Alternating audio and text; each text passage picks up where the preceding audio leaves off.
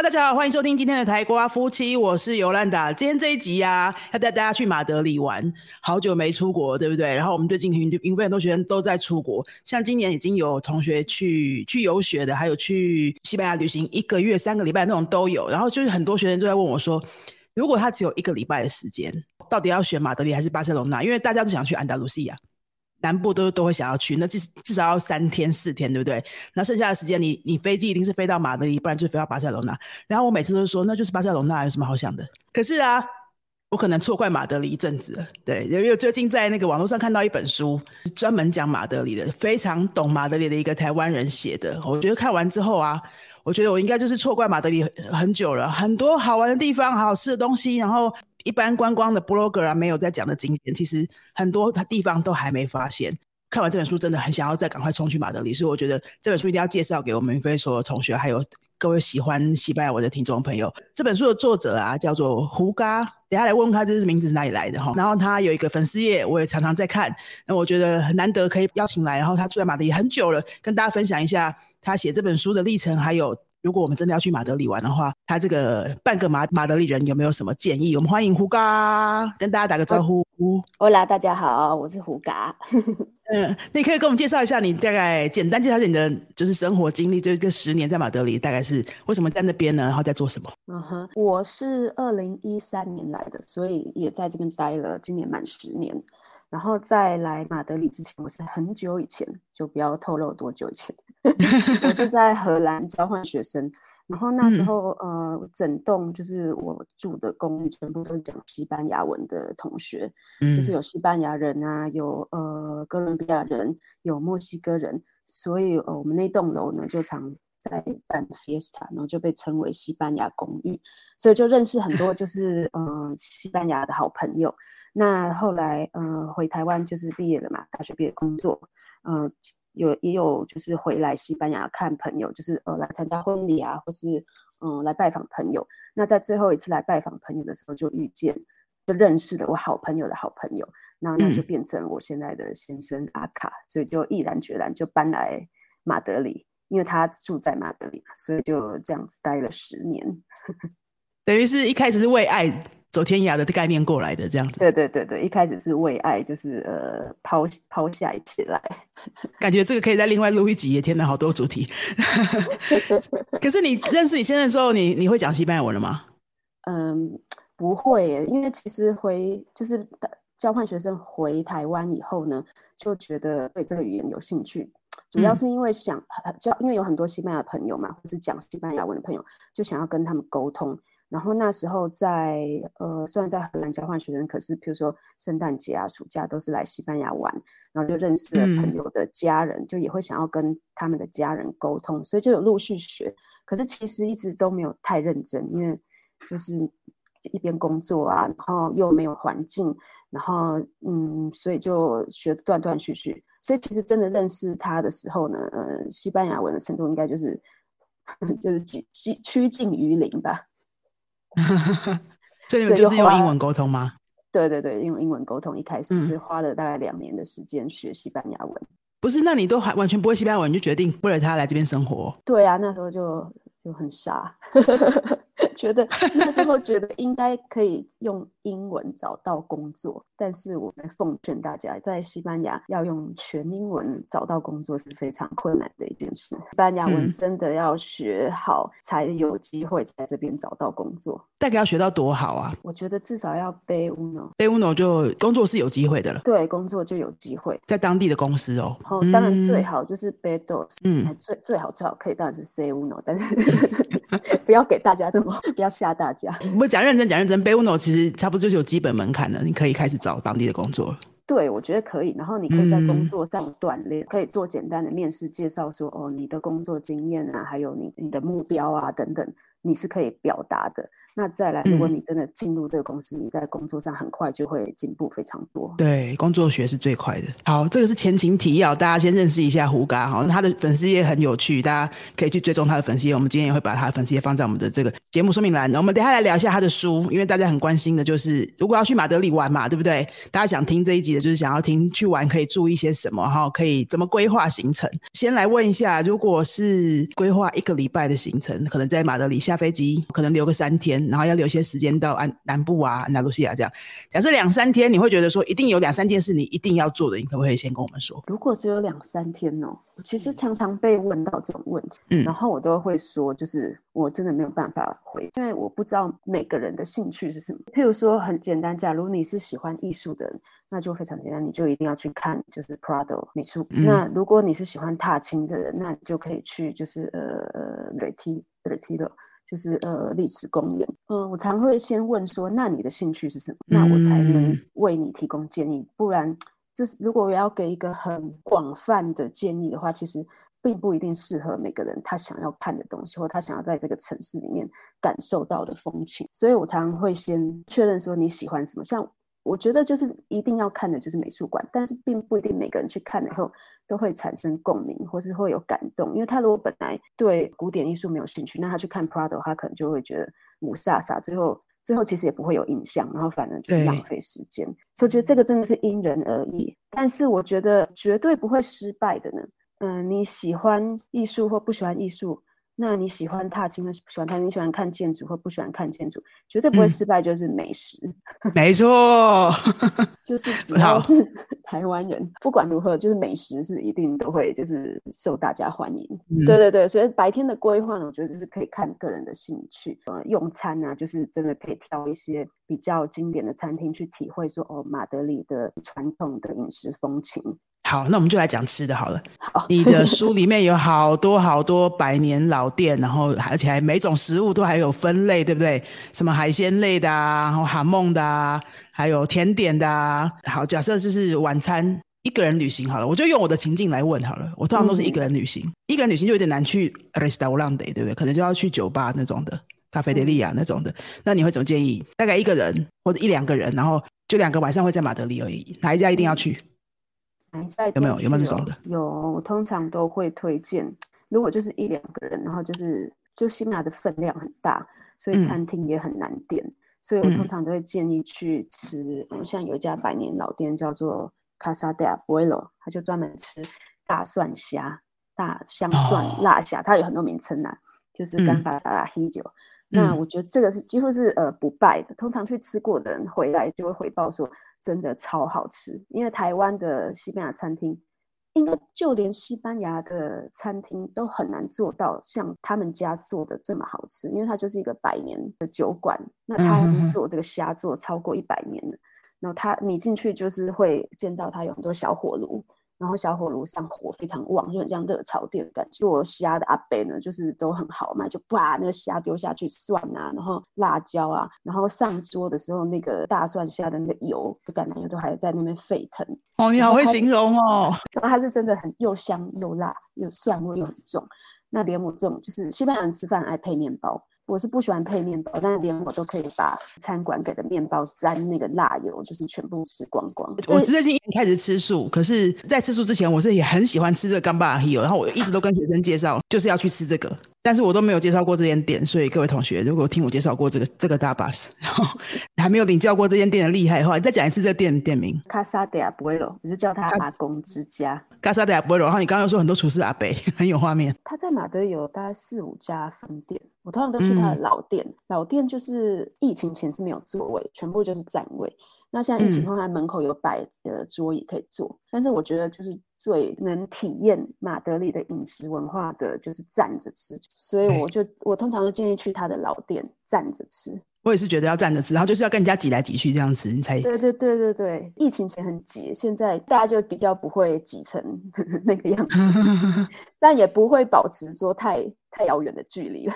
西班牙人的社交距离比台湾人比起来的话，是等于没有距离，对吧？对对对对对。OK OK，Gasa de Abuelo 哈，然后经典菜就是 Gamba 对，然后它也有很多 Gamba 沙拉 plancha，就是 用铁板煎的虾子啊，嗯，然后它有一个他们家自己酿的葡萄甜酒，也也可以尝试。我感觉我现在去马德里的时候，可能就是一天不吃素之类的，我想要再吃要吃看。破戒了，破戒了。好，那这个吃的，我们先介绍这个嘛，是不是？还有很多就是介绍不完啊。如果真的要吃餐厅，我就介绍一家好了，就是我自己我跟阿卡最喜欢的餐厅，它叫嗯做、呃卡萨萨巴多。它其实没有百年，但是也有好几十年的历史。像海明威以前在马德里的时候，就都会去那边吃饭，还有很多好莱坞的大明星，或是当年很有名的斗牛士，都很爱去嗯那边。那他这家餐厅，它就是是非常经典，你一进去就感受到，就是马德里西班牙的红色啊，木木头的颜色，然后墙上就会挂满斗牛士的肖像啊、绘画。像我我个人是不支持斗牛斗牛嗯。活动的，但是这个餐厅它的历史、它的那个整个呈现出来的那个风情，我是喜欢的。虽然说它就是全部都是斗牛文化、斗牛艺术，重点是他做的每一道菜呢，都是西班牙的传统料理，而且每一道都做得非常好，不会觉得说有哪一道是特别一定要吃，但是它就是每一道都做到做得到位，是哦，好好好好，对这个这餐厅名字再再说一下，叫卡萨萨巴多。卡萨萨巴多嗯，萨尔瓦多之家对对之类的。好好好瓦多之家非常。那我们学生也就很好奇的是，那个现在的价位怎么样啊？因为过经过疫情之后，好像跟以前蛮不一样，对不对？如果是像你刚刚说的那个 Abuelo 是吗？嗯然后还有现在这个餐厅，大概在什么价位？我其实觉得，呃，虽然西班牙价位就是呃物价也有提高，但是呃没有台北飙的那么快。真的哈、对，其实现在你在西班牙吃一餐，你嗯花的钱，你要吃跟台湾在台北吃的一样好，你花的钱是比台北还要少的。这样哦，尤其是因为你在西班牙吃饭，通常一定会配葡萄酒。台湾的葡萄酒非常贵，因为毕竟是进嗯口的。那在西班牙喝葡萄酒是一件非常物美价廉的事情，嗯所以你吃一餐下来，如果你有配酒的话，跟台北的价位绝对是低很多的。可不可以给我们一个范围，大概台币一几百到几百之类的？这有点难，看你怎么吃啦。你吃不错，有配酒，一个人我说吃好哦，大概三十嗯欧，三十欧一千块。对对，餐厅的话差不多是这样啊。对，我觉得台湾其实你要吃好，你要配酒，可能一千五跑不掉。我觉得，对啊台北的话对如果你要开酒的话，在西班牙应该三十欧。假设说吃 tapas，你可能二十五欧、二十欧一个人。如果你就要去喝点酒，就会送你 tapas 的小酒馆的话，就嗯只需要喝几杯酒。那你就会饱，因为他就会送你 tapas。因为马德里还有一些餐馆，它是有维持安达卢西亚这种传统。所以你诶有吗？有有有有有，所以你在这些酒馆呢，你大概喝个三四杯酒，你就可以吃饱。所以你可能十十十五欧，你就可以吃饱了。这是免费的 tapas，就吃到饱。哎，我不知道马德里还有哎、我以前是在格兰纳达念书，格兰纳达就是全部都是这样，你只要点饮料对，对嗯，就有 tapas 免费。还还有蛮多家的，我好像没有在书里面特别开辟这样一个专栏，但是但是有一是有很多家，我以前在部落格有写过。哦，OK OK，我们等下再来帮大家找一下那些文章，这个很重要哎。对，然后里面有一家有一家餐馆啊，我是有有特别写到，它嗯叫那个 Casa Parondo。对，但是那是我我来的第一年呢，就住在市政中心，住在老城区，然后这一家酒馆就是我们的据点，因为刚来的时候很多亲朋好友都来拜访，只要台湾的朋友来，一定带去这一家。那这个会是那种当地人也很爱去的吗？还是有点观光的？没有没有，都就是当天，他他也有接观光客，但是呢，观光客的吃法就是跟当地人就不一样，观光客就会坐在他里面的餐厅座位吃，那当嗯。地人就是会站在他酒吧区或者站在他的门口喝酒，嗯。当地人就该这家店就不会点他牌，也不会点餐，因为你光是喝酒，他就会送你送到一个疯掉。啊，不喝酒的人点一般的饮料也是有 tapas 吗？通还是你都是喝酒？就可能一群人里面有人喝酒就会送。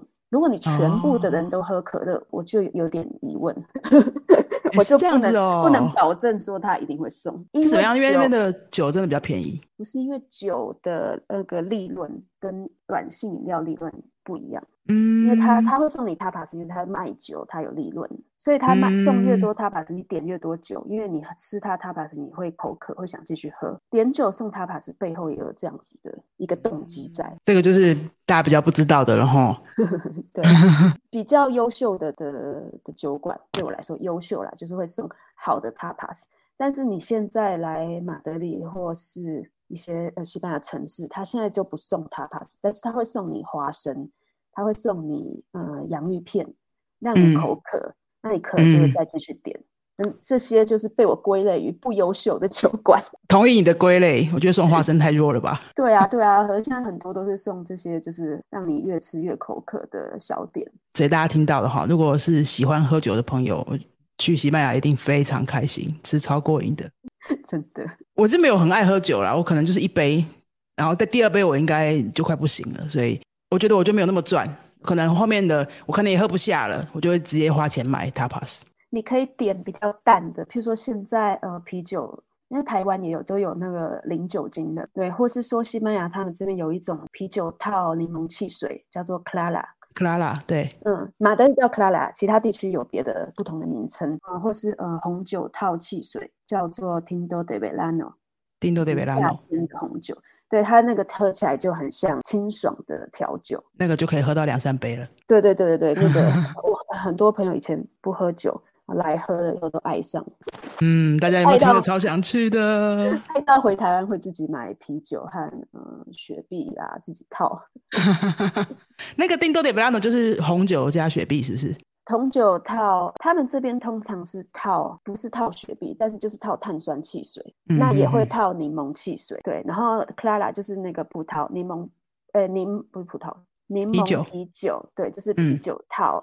柠檬汽水，格拉拉我有些也蛮常跟学生介绍。现在那边读书的时候，就是朋友都一直叫我点格拉拉，女生就是要喝这个。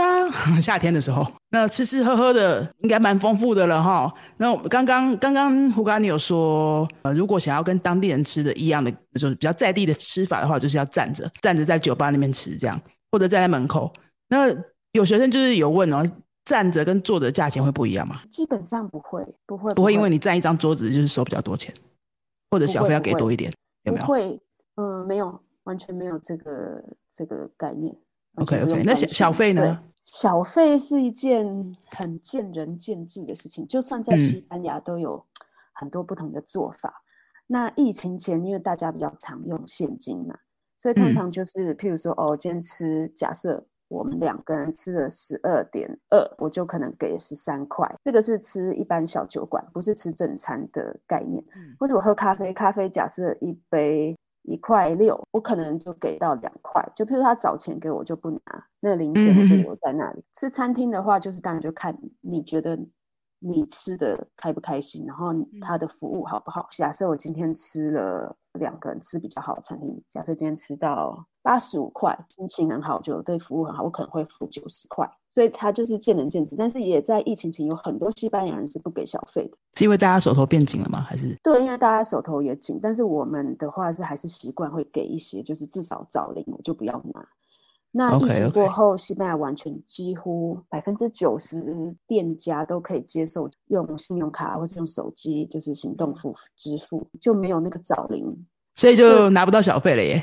对，所以现在几乎都很少付小费。有时候刚开始的时候我们还不习惯，比如说我虽然用手机付，然后我们会说，那你算我这样子好了，你就算我整数好了。服务生就会说不行不行，因为那个算整数呢。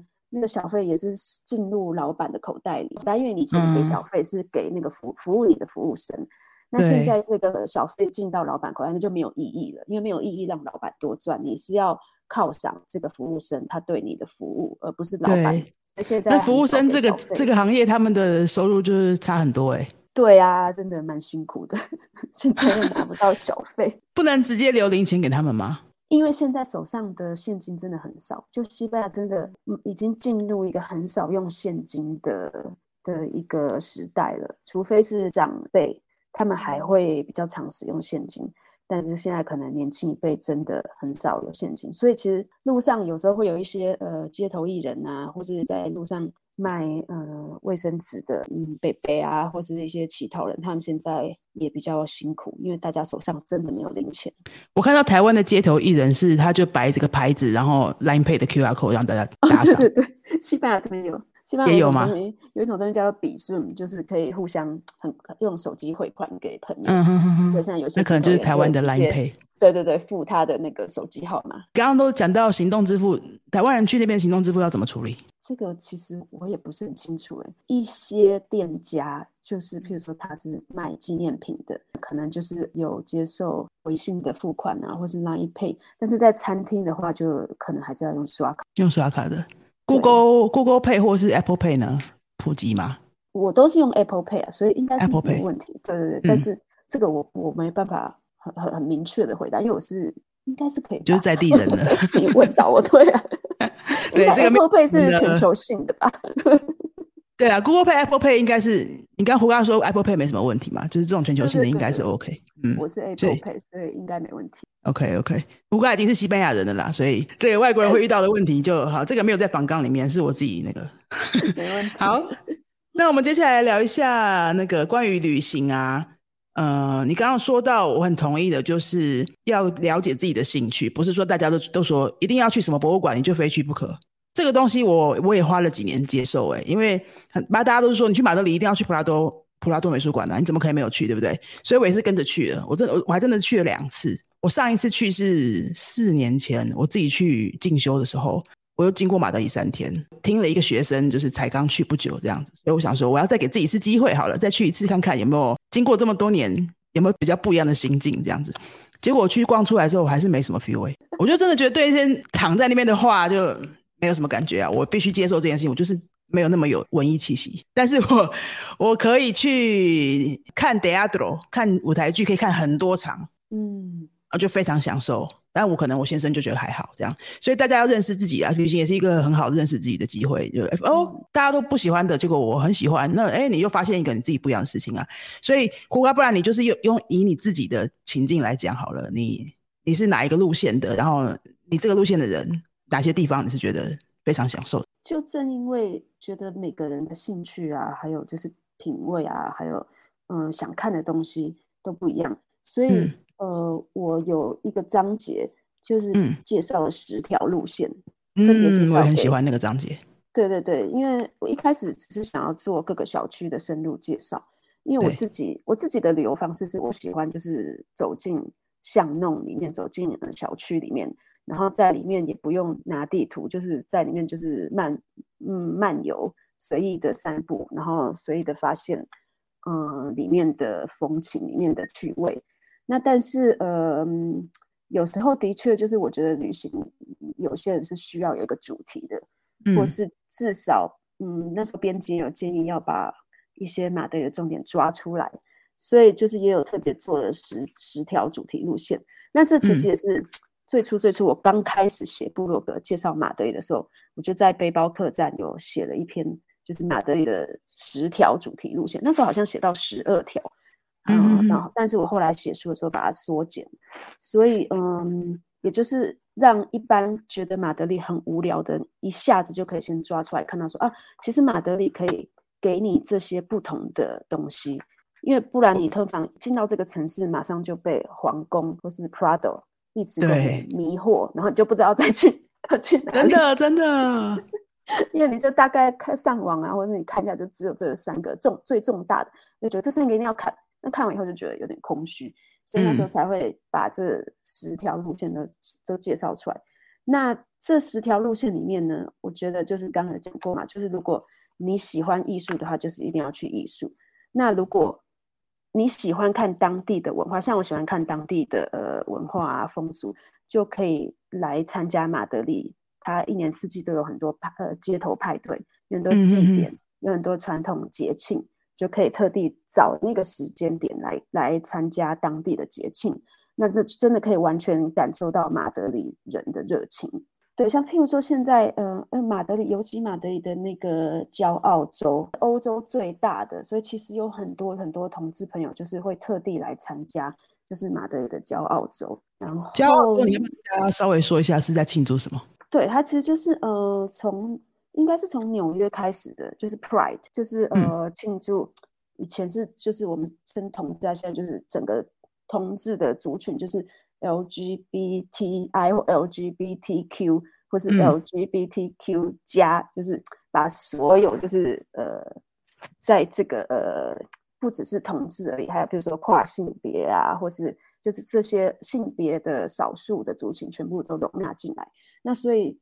每年大概六月、七月，在嗯全球非常多城市都会同时庆祝，就是呃就是同志运动，然后为同志争取权益。那马德里也不例外。那马德里的这个呃 Pride 的西班牙就是 Orgullo，马德里的 Orgullo 是欧洲最大的，所以欧洲最大的哇，对，是非常非常多世界各地的的人来参与，然后非常热闹。就那个礼拜，整个城市就变成一场 Fiesta，一个礼拜哦。对对对对，一个礼拜在做些什么事情？他在同志区，就是马德里同志区 c a 就会有每天就有不同的活动，有音乐会啊，然后有高跟鞋赛跑，结束的时候就是会有大游行，马德里的各地都会有嗯演唱会，然后就是户外 party，就大家就是会站在户外跳舞啊、喝酒啊，很热闹。但不管你是不是同志，大家都会玩的很开心。对对对，会有非常多一家大小，就是从小朋友到阿公阿妈。都会出来参加那个游行，非常非常热闹，然后也有很多狗狗，真的，对对对，好，那就是一个什么，不管你是什么族群，都很受欢迎，都很都会被接纳的。对，非非常非常开放的一个活动。对，这只是澳洲对其中一个呃一个祭典啊，一个派对。但是马德里还有很多很多，就是书里面也有一个章节特别在介绍说马德里一年四季有哪些节庆。那个章节大家真的要去看，因为我我我翻完之后，我发现哎，我怎么都不知道这些。教西班牙那么多年，可能就是要些住在当地的人才会比较知道的。大家一定要去看那个章节。比较当地的节庆，不像说呃呃，假设奔牛节，这个就是对啊，或是番茄节，对，或番茄节刚过了番茄节，这个就是全世界大家都很认识。但马德里比较当地的节庆，就是马德里人。才会比较清楚，甚至很多马德人他们也不知道。哦，你这样讲我感觉好一点。没有啦，知道，但是可能就是平常也不会去参与。一年到头其实都有，所以你就可以选你有兴趣的节庆，看看那时候你能不能排安排假期去玩。反正这十条路线就是大家可以参考，然后然后挑说，哎，你有没有什么特别有兴趣的，然后从里面去挖掘，然后再搭配说，哎，后面的小区你有没有觉得哪个小区特别有兴趣？那你可能就可以。有一天是比较走主题型的，那另外有一天或两天是比较深入小区去在里面漫游，在里面挖掘，然后顺便搭配我里面介绍的百年老店啊，或是餐馆啊，就可能这一天在某一区，那你午餐呢可以去吃一家百年老店，那晚餐呢去一家我推荐的餐馆，那中间就是在这个小区在散步啊，嗯，参观里面的景点啊，里面的店家。这听起来超级棒的，我觉得那十条路线那个章节，我我我老实说，我真的就是看了反复看了好几遍那十条路线，然后我觉得这安排很好，因为我以前看旅游书啊，都是它大部分旅游书也都是一区一区的介绍比较多。像我们这种很不喜欢看地图的人啊，排路线的人，就会觉得我看完这区，我想要去这个，我想看去那区，想要去那个，是哪一区到底在哪里，我又不知道，我要重新查，就是要一直反反复复在那边对照，可能每一区都有我有兴趣的东西。那胡嘎这本书呢，就是比如说我是喜欢当代在当地文化的活动的，我就把那个哎，就是那一章节，只要那一篇的东西我都有玩到，或者里面重要的我想要玩到，那其他的就随便逛，我就哎。就没有关系了，对不对？就他就帮你这把功课都做好了。对，如果它里面有有一些是艺术的，还有一些散步的、踏青的什么，他都帮你分类好，有十个主题。大家那个章节真的可以去看看哪一边是比较符合你的兴趣的。那关于艺术，刚刚一直就没有深入介绍，因为担可能胡哥不知道是不是很担心大家没有很喜欢艺术，但是我们真的有学生，我们真的有学生是想。是那种博物馆控啦，他们想说，我可以问一下，有没有一年哪一个时候是去博物馆会有什么特价，或者是人比较少啊？那种攻略，你有没有什么建议？其实不会，因为嗯，马德的博物馆一年四季人都这么多。好，同学们，你就不用纠结了，随便你看你什么时候有假就去吧。对，那价钱呢？有差吗？三大博物馆就是 Prado、Reina Sofia 还有 Thyssen。呃，它是有一个三大的联票，它是有便宜一点点，所以你可以买那个联票，那你就可以去参观这三大博物馆。那再来就是，其实每个博物馆像这三大，他们都有免费的时段，所以你真的想要省钱的话，你就每一每一家你都是在它的免费时段去排队。是时段，不是星期几之类的，是某一，天的。可能对，可能是呃每天的几点，然后有的是每哪一天的上午、下午，就是每一家都不一样。书里面也有介绍，也有写到了。对，所以你就可以在免费时段去参观，那你就可以省下蛮多蛮多门票钱的。好，要省钱就是花时间，不想花时间就是花钱。对，但是我我我现在我呃已经很久没有在免费时段去，刚来的时候有去，呃 Prado 的免费时段，并没有排队排很久。当然最好是避免周末去，就是如果你可以在周间去的话，就是嗯、呃通通常排队时间都会比较短。对啊，我四年前去的那一次也还好诶，没什么排队，就是不要周末就好了。对对对，所以其嗯实、其实去尝试那个免费时段，应该也不需要排队排太久。然后 OK 又可以又可以省钱，对啊。那我通常嗯讲到这个美术馆，像刚刚讲到那个 Prado，比较看不懂，因为离距离我们那个年代非常的遥远。如果嗯。是 Prado 的话，就是如果有朋友一定想去看，通常都会建议一定要去看 Bosch，就是啊西班牙文是嗯。西班牙文是 e Bosco，他是一个就是呃荷兰大师。那他的他的作品就是他有一个作品叫做《人间乐园》，那个就是你你不管喜不喜欢艺术，你一定会看得入迷，嗯、为什么？讲一下，讲一下。因为它就是一个非常超现实的一幅画，它是一个三联画。但是因为我也不是艺术的专家，所以我现在讲的就是那个艺术的专家，大家不要 不要批判我。但是他就是真的有他画天堂跟地狱的画面，然后非常多的细节，非常超现实，非常神奇，非常魔幻疯狂。嗯，那你光是看那个细节，你就可以看到，就是真的会入迷，因为你、哦你对，所以真的我非常推荐。如果你去 Prado，那你觉得什么呃鲁本斯啊、提香啊，或是 Velasquez，嗯，都看不懂，我觉得一定要去看，就是 e Bosco，就是 Bosch 的这这的这个作品。然后呢，我个人也非常推荐去看 Goya，尤其是 Goya，、他的大画你可能觉得啊、没有感觉，我觉得可以去看他的，应该叫做黑色系列吧。那个系列就是非常黑暗，但是都在讽刺当时的社会，还有当时的，嗯，对当时的社会，当时的嗯人民的愚昧啊，还有呃嗯迷信啊。那他用一种就是非常隐喻的方式，嗯然后呃画出他对社会的批判。那一系列我觉得其实也是，嗯、大家应该比较能够接近的。所以我通常就会推荐，嗯如果去 Prado，你其他看不懂，你就看过啊，比如 Velasquez 的《宫娥》，虽然大家都说啊一定要看，但很多人觉得啊 OK 看了，但是也没什么感觉。那我就觉得这两个就推荐一定要去看。那如果你真的嗯对你真的觉得 Prado 实在离你太遥远，然后你你还是想要去接近艺术，但是你又怕 Prado 看不懂，方推荐，那你就去 Reina Sofia，因为你可以看到大家比较熟悉的，嗯，达利、米罗、毕卡索，嗯就是西班牙现代三杰。那尤其毕卡索的《格尔尼卡》，就是我觉得是一定要看，就是一定要亲自目睹的一幅画作。那在瑞纳索菲亚就可以看得到。那就算你还是看不懂，但是毕竟你 就听听过这些人，对对对对对，所以你比较会有共鸣，至少在西班牙文课本里面一定都看过这些人的什么照片，或是一小段解说。对嗯，对对对，所以通常我就会介绍。那如果这行有余力，你真的很喜欢艺术，那就是 T 神这艺术金三角呢的最后一角，你就也可以把它补起来。那 T 神就也很棒，因为它是按照就是历史年代去呃安排参观路线，所以你等于会把就是西洋艺术从最早的发展一直看到最最最最最现代，整个的这样走下来，等于走一遍西洋艺术史。哇，好完整的介绍。然后你是艺术迷也好，你不是艺术迷也好，胡刚都有帮我们想到了，很贴心，对啊应该大家都可以被满足到。听得出来，你就是很喜欢艺术的人呐、这一段你讲的超级有灵魂的。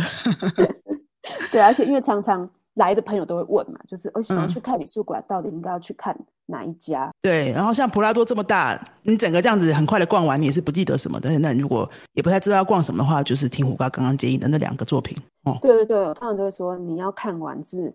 首先，你看完你的脑可能也就是也爆了，因为你也你也不记得你看的什么，真的很大。所以我通常就是说，就直接挑，它都会有一个 map，就是呃 map，就直接挑几个最重点，你觉得一定要看到。看完以后，你心有余力，你再去慢慢逛其他的作品。Prado 的攻略是这样啊。OK OK，太棒了。然后还有免费时段，刚刚也跟大家说了哈。好，那接下来再继续帮学生问的是自驾汽车，你有自自驾汽车的经验吗？自驾，嗯，在西班牙玩很推荐，就是嗯，城市跟城市之间，但是在马德里市里面是非常不建议，因为马德里市其实呃，你用走路的，你搭地铁、搭公车，你就尤其甚至也不用搭地铁、搭公车，你用散步的，你就几乎可以把马德里市中心都走遍。那汽车对汽车的话不建议，是因为马德里它的市中心它有规定，只有某一些。车种就是呃，比如说电动车，或是排放那个呃，在某一个标准之下的才可以进入。那我们一般如果是游客的话，可能不清楚你租的车会不会违反这些规范，那可能会被罚款。所以是并不建议在马德里开车。就像在台北，你要在台北逛，大家也不会建议你开车的道理是一样。其实首都应该都不太需要担心车子的问题。对对对，但是自驾的话，就是比如说哦，你今天在马德里租车，然后你要去。其他城市玩的话，那就非常建议。但是我我觉得刚刚胡哥讲的很重要的是，对，如果你就在马德里市中心的话，就真的不需要担心租车啦，走路加 metro。如果你真的还要体验一下 autobus 的话，也可以，就一定很够了。然后脚踏车呢？脚踏车友善吗？脚踏车越来越普遍，但是马德里的脚踏车起步比较晚，所以它不像巴塞罗那有非常完善的脚踏车道，马德里的脚踏车道没有那么完善。那再加上老城区，它的地形是起起伏伏，有些高高低低的，所以我通常不会很建议大家骑脚踏车。我自己是觉得蛮危险的，尤其是在没有脚踏车道的的街道，你就是要跟汽车去抢道。那这台湾人应该蛮厉害的啦。也是，但我通常会觉得说，你出来玩，我觉得安全第一，所以我通常。不会建议，但是如果你想要，呃，譬如说，呃，租脚踏车，你可以到呃马德里河，沿着那个河道去骑。对，通常会比较建议到比较有规划脚踏车道的地地段去骑脚踏车。那市中心，我通常觉得你用散步就就很很能就是体验老城区的感觉。那再加上你散步的话，你可以看看到的东西比较多，你的速度比较慢嘛。所以你看到的东西跟你骑脚踏车看到的东西不一样。我记得今天也是，我觉得在马德里，大家不会说马德里是最漂亮的城市，可是我走在市区里面，我就觉得走在那个里面，其实过程都蛮享受的，因为你看到的景色、建筑什么，基本上都是有美感的，是跟台湾比起来的话，对不对？然后你常常看，你观察一下路人啊，我觉得也很有乐趣啊。我发现他们，嗯，我想到一个。我上次去的时候，我在当地就是跟我台湾教过的一个学生见面啊，然后那学生就是青少年呐，大学生之类的，他刚刚去那边交换学生，好像几个月吧，然后他就跟我聊说他那几个月的心得，他说为什么这里的年轻人看起来都这么有自信，他就觉得他没有一个小男生。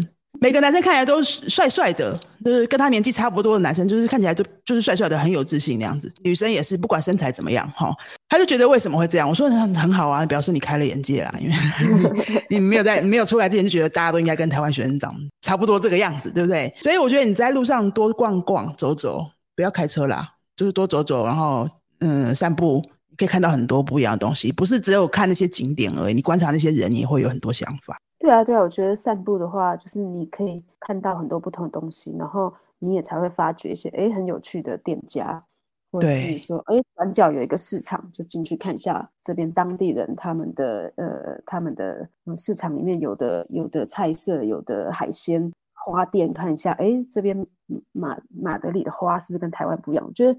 就是散步可以看到非常多东西。对啊，关于市场，我们这一集就先不细讲，因为市场也是太多了。那书里面也有介绍很多厉害的市场，大家要去看哦哈。然后还有同学问是，你刚刚虽然讲一年是一年到头都有节庆，可是同学想知道那天气要不要考虑一下，就是哪个季节比较建议，或是不建议？我最不建议来德里的时间就是八月，基本上七月也蛮蛮热，七月也很热。我基基本上觉得七八月基本上最好不要来。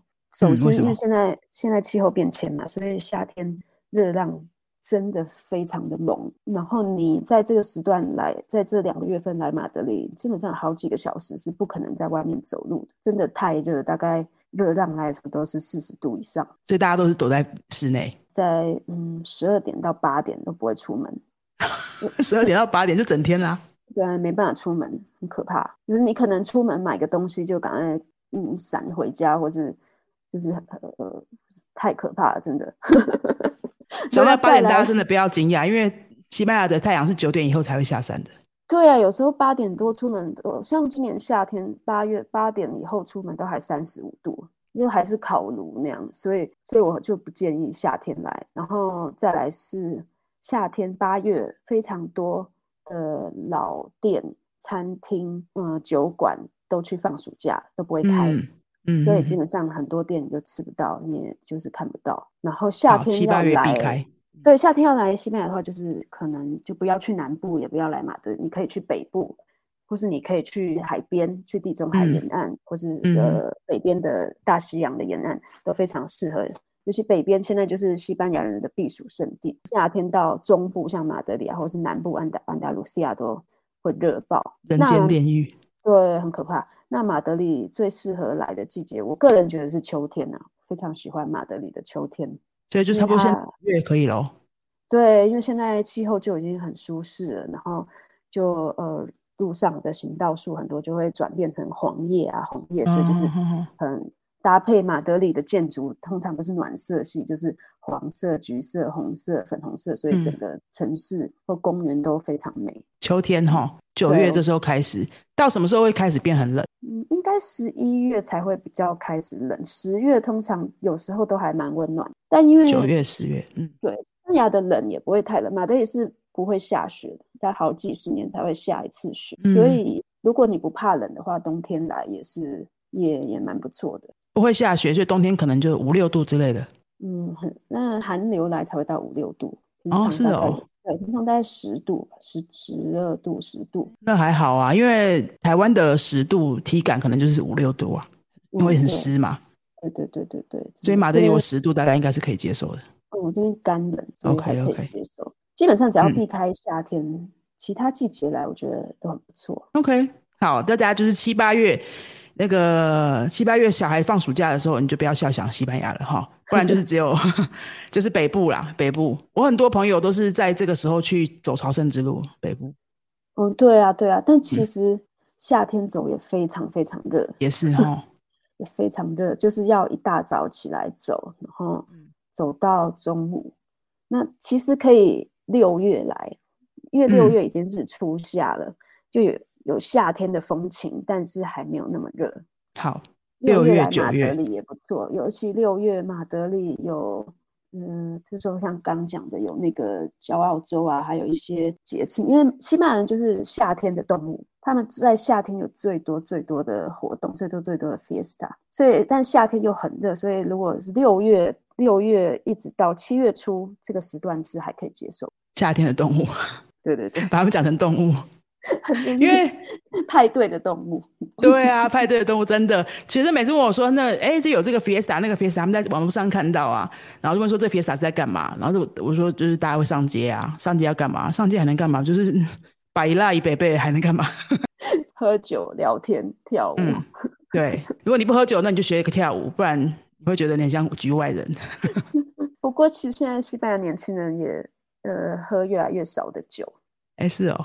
嗯，这好像是一个，这是一个全球的趋势。然后，西班牙年轻人也是，他们现在都不喝酒。那现在他们做什么？他们喝喝别的饮料啊，然后他们做运动。哎，变健康了。对对对对对。那民族怎么了？对，是据说，据说还是真的是研究显示。嗯，就现在全球年轻人，呃，喝酒的量都比，嗯，比如说，呃，他们的父父母那一辈来的少非常多，也是好事，也是好事。对啊，有一个追求健康的趋势，然后甚至呢，更新的研究显示，年轻人现在连咖啡都喝的比较少。这也是太奇怪了吧？西班牙那么超爱喝咖啡的啊。对啊，对啊，真的。但我前几天就有拍我的摄影工作，我平常在做摄影，拍了一些年轻人，我就特地有实际的去问他们，因为就本来不相信说西班牙年轻人怎么可能不喝酒，问了以后，真的三个里面有一个是完全不喝酒。一个是只会喝一点点的啤酒，另一个是很偶尔会喝一点调酒。然后他们，呃，我就那我就问说，那因为在西班牙用餐礼仪就是会搭葡萄酒，我说那你们在家吃饭的时候，爸爸妈妈会不会嗯要你们喝葡萄酒？他们说爸爸妈妈会问，但是他们就不喝，从小从以前就不喝，所以他们就是配水。这国家在改变中哦。对对对对，这个还蛮有意思。酒跟咖啡。之前的那个经济活动最重要的两个产品，对啊，所以也是因为这样啊，现在一开始是啤酒嘛，就推出零酒精的版本。那现在连西班牙人很爱喝的琴酒，西班牙人非常爱喝一种调酒叫做 gin tonic。嗯，那琴酒现在也推出 light 版本。那现在还有一些品牌推出零酒精的琴酒，就是要抢 攻现在这些不喝酒的年轻人的市场。对，所以大家也不用担心。那厂商就是知道会怎么样调整，可以再继续让他们的生意维持的。那这个有趣资讯哦，住在当地人才会发现的。好，我们最后来总结一下，就是如果是我们刚刚听了这么多啊，吃吃喝喝啊，路啊安排路线啊，艺术啊，参加活动啊，如果现在这个同学呢，不用在乎时间，他就是可以请假哈，然后可以安排一个行程，他就想要深度漫游马德里的话，你会建议，比如说。规划多久的时间是差不多可以，然后一个总花费。不过我觉得总花费应该是很难估，因为每个人嗯消费习惯不一样呗。对，比较难。首先你要住在什么样的嗯饭店或是公寓，那个就每个人的荷包 对啊深度不一样。如果我今天想要住丽池酒店，你就取一个中间值好了。比如假设一一个晚上两三千是可以的吗？台币？一个晚上，呃，我觉得马住到什么样的地方？市中心。如果你要真的要常来漫游了，假设你要待一个礼拜，一个短短的 long stay 或是两个礼拜，我会建议租公寓。通常都租公寓，就是我 Airbnb 吗？对，或者是像现在 Booking.com 上面有非常多的公寓可以租。像我个人就是我个人啊，就是如果我在外面过夜超过两夜，我一定是租公寓，因为我很喜欢在当地。去逛当地的市场，买当地的食材，然后回家自己煮。好居家哦。对，然后在我觉得你在西班牙，你如果每餐吃外食，你很快就会腻。西班牙菜就是味道比较重，尤其是马德里，就呃呃，西班牙一般料理通常蔬菜都比较少，然后很多马德里很多炸物，然后或是卤的或是烤的，所以。你如果餐餐要外食，我觉得是我个人呢会觉得到第二天、第三天就有有点痛苦，所以我觉得住公寓是一个很好的选项，就是你可以外食，但是你某一天晚餐你只想要吃清淡，你就可以自己去超市或市场采买，然后做简单的沙拉或是呃 whatever。所以我会建议租公公寓的话，一个晚上可能从一百欧、一百二十欧。到一百五十欧，再更好一百八十欧一个晚上，就是 range 大概在这样。我通常会租大概一百二、一百三左右。你说这样的公寓是两个人可以住两个人吗？对对对，可以住两个人，所以一个晚上可能三千多台币，然后就可以住两个人，或者是你是三个人，应该也是可以的，也住得下。很多公寓都会提供沙发床，所以你可能一张床有个沙发床。那如果是两三个人分的话，就还好，还可以啊，也不到台币两千。对啊，对啊，我通常会建议这样。但是如果你想要穷游的话，一定也可以找到更便宜的青年旅馆，什么也是安全性还可以吗？对啊，对啊，或是就住青年旅馆。如果你是穷游型的，就是有很多不同的方式。那真的要我把马德里就是走得很透彻，让我就已经住十年，我都觉得我还没有走得很透彻。但是我觉得一个礼拜啦，你应该就可以蛮认识这个城市。对啊，所以如果你有一个礼拜的假期要去西班牙的话，你也不一定说非要离开马德里不可，对不对？一个礼拜都在马德里也是可以的。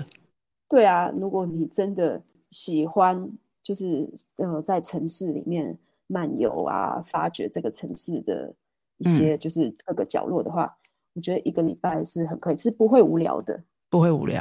嗯，因为它有非常多的小区，你每天可以逛一个小区，然后你每天可以嗯参观一个市场，然后有很多很多可以吃吃喝喝的的的老店啊的餐酒馆。对啊，我每次以前都是只有留个两天三天，我就觉得我应该会无聊吧，就是跟大家都想的一样。那大家今天听完这一集之后，可以换一个想法哈。然后下次假设你不是你不是很在乎说你一定要去很多景点去踩点的那种人的话。飞机就直接在马德里，就就飞到马德里，然后旅馆都七天都是直接租同样一个地方，你也不用搬行李。然后如果想要你真的想要离开马德里市区，然后去近郊玩的话，也都是可以一天来回的啊。对啊，对啊，非常方便。对，嗯，然后再来会建议租公寓，也是你比较有生活感，你比较有融入这个城市的感觉，你有就是真的居住的感觉。所以如果你真的是可以来比较长的时间。不是只是呃两三晚上，我就建议，哎，那你可以住公寓，因为你可以感受到跟当地人的生活比较有那个频率比较接近。没错，没错。嗯，因为自己的体验也是这样。对，住旅馆你就还是有一种游客的感觉。那如果一个人的话，比较难租公寓的话，你可能就是在考虑旅馆了。对啊，或是对住旅馆啊，或青旅啊。如果一个人的话，当然就比较困难。嗯，青旅的话也不错，就可以认识很多，就是也是世界各地来的游客，但就比较吵。对，如果喜欢热闹的话是可以。哦，对啊，喜欢热闹，马德里很适合年轻人来青旅玩，因为大家志同道合又年轻，年纪相仿，晚上就可以约了一起去吃饭喝酒。因为通常你一个人来，你要去小酒馆会有进入障碍。就是嗯，站着跟那些外呃西班牙人或是有呃外国游客在那边，然后你要点饮料，自己一个人好像怕怕的。但是如果你在青旅游，认识一群哎同样年纪、世界各国的朋友，大家都是来体验马德里，就就你们就可以一起行动。嗯，对对对对对。然后我自己也有经验，是一个人，然后我住 Airbnb，但是房东也是住在那一层里面，然后我只租一个房间，你还是可以租得到公寓里面。啊，你可以跟房东聊聊天呐，像我听我们节目的人都会一点西文嘛，你就有机会练习了。嗯，对啊，对啊，这是一个很好的练习机会。嗯，然后最后还有一个补充一下，刚刚讲的这些，如果是带小孩的话，有没有要注意什么？我前疫情前刚好的大学老同学，他就带他的小朋友来，他带他妈妈跟太太跟小朋友来，小朋友那时候是三岁嘛，现在哇，这么小。对对对，然后他那时候就是想要来居游，他来一个礼拜，然后他就是哪里都不想去，因为他已经来过马德里很多次，就这我在这这十年内他已经来过好几次，所以他对马德里该看的景点都看过，所以他那一个礼拜就是想来居游，所以他就带小朋友来。那我觉得整体下来都还蛮顺畅的，就是嗯，因为有很多市中心就有很多公园可以带小朋友去放电，嗯，然后。虽然在老城区，可能有的人行道比较狭窄，推嗯娃娃车比较不方便。但是如果你住在像我住的这一区，嗯，就是比较我住在前贝里区，就是呃前贝利，在书里面有介绍，路比较宽敞啊，就是推呃娃娃车都比较方便，所以是呃也有很多公园绿地是没有太大问题。那通常西班牙是非常就是小孩友善的，就是。你去吃饭啊，对啊，你去看美术馆啊，你去逛街啊，带小孩，大家都是非常友善，他们可能会一直跟你的小孩打招呼，会吗？会吗？对。然后我们去吃一家海鲜餐馆，就是也是呃，也是百年海鲜店开的餐馆。嗯，那他们因为小朋友可能就不会吃那么多海鲜嘛，小朋友很小，所以那那个服务生就会特别问说：“哎，那我要不要特别做一个什么给小朋友吃？”哇，对，所以其实这边的人都是很小孩友善，只是如果就是我，那我会建议你不要住在老城区。如果你要推娃娃车的话，老城区那个石板路啊，上上下下起起伏伏，对，比较比较难。OK OK，好，今天胡哥给我们非常多实用的建议，就是住在马德里十年的台湾朋友，应该这些建议都真的就是很在地，然后呃也很知道台湾人会有些需要。